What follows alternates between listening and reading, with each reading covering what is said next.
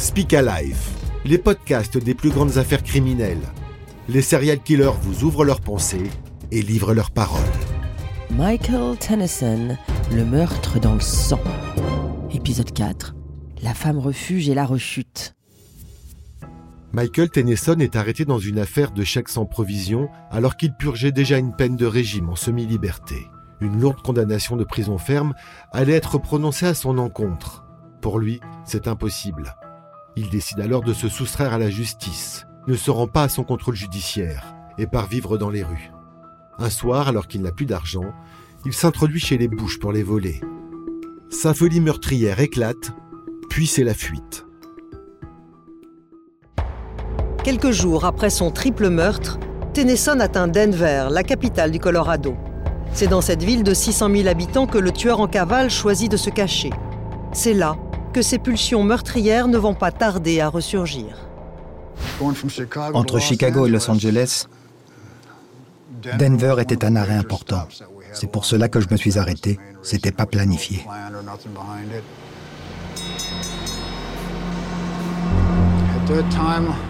À ce moment-là, je voulais avoir une vie normale. Mais je savais que je ne pouvais pas. J'avais franchi la ligne jaune. Quand j'ai tiré sur Kenneth Bush, je savais que j'avais franchi la ligne. Quand je suis descendu du bus, ici à Denver, je savais que je ne pouvais pas revenir en arrière. Si je devais tuer quelqu'un, je le ferais. Je le ferais pour survivre. Un fugitif prêt à tout pour s'en sortir. À Denver, il ne connaît personne. Mais peu de temps après son arrivée, le tueur en série va séduire une femme de ménage, une veuve de 20 ans de plus que lui, qu'il rencontre un soir, par hasard, dans un restaurant.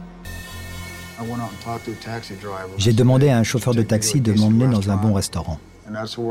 Et il y avait deux femmes assises là. Il y avait un petit groupe de jazz. Je me suis assis au bar et j'ai commencé à parler avec une des filles assises près de moi. Elle s'appelait Geneviève Dorance. Je suis allé chez elle et j'y suis resté trois mois. Geneviève Dorance ne se méfie pas de cet homme qui vient l'aborder ce soir-là. Elle vit seule et tombe sous le charme de cet inconnu. Elle lui propose de l'héberger dans son appartement dans la banlieue de Denver. Geneviève n'imagine pas alors qu'elle va partager la vie d'un tueur en série.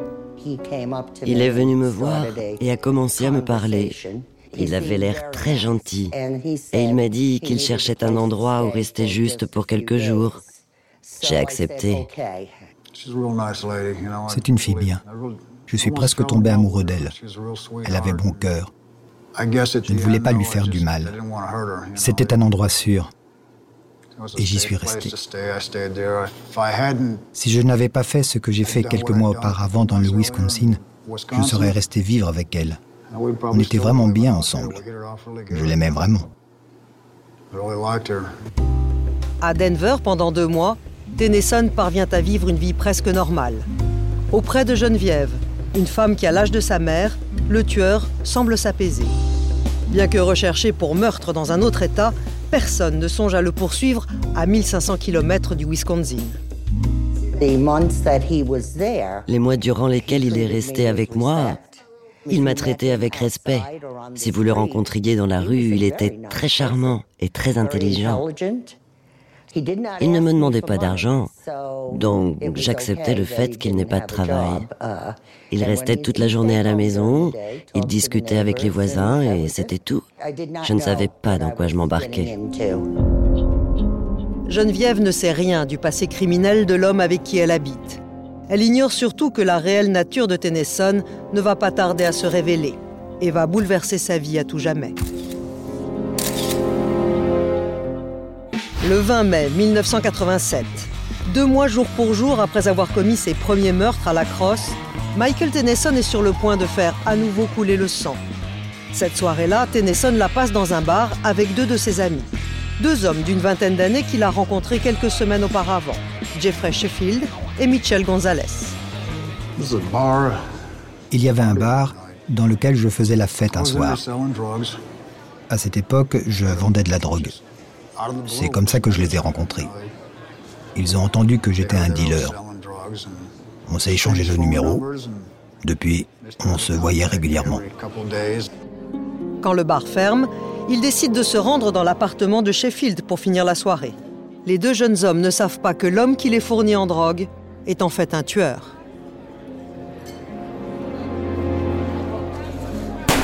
Quelques heures plus tard, Tennyson les abat tous les deux. Le tueur a frappé de nouveau, mais cette fois, il prétend être tombé dans un piège. On est arrivé à l'appartement. Sur le coup, je ne me suis pas méfié.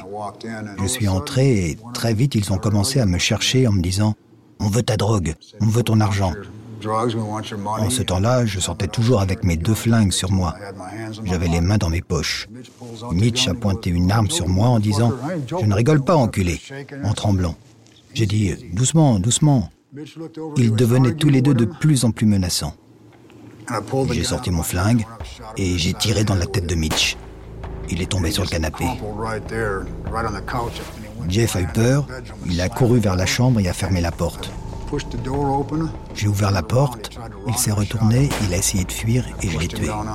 J'ai regardé autour de moi, je connaissais déjà cette situation. Je devais partir d'ici. Il me fallait une voiture. Une nouvelle fois, il s'enfuit en volant la voiture de l'une de ses victimes. Mais Tennyson a-t-il dit la vérité? À tort ou à raison, il s'est senti menacé par les deux hommes.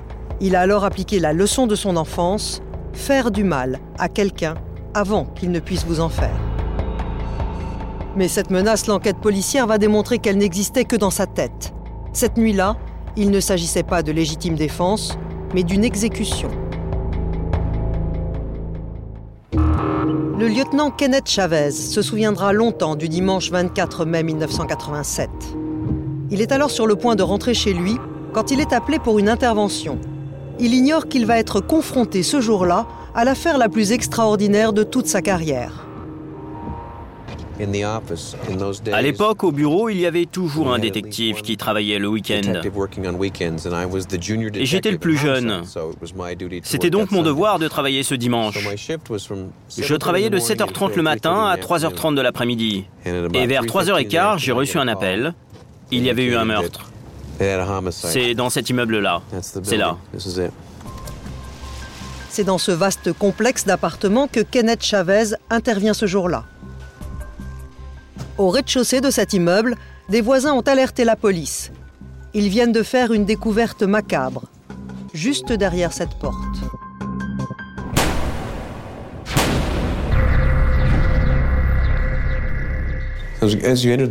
Quand vous entrez dans l'appartement, il y a un coin salon avec un canapé, une télé.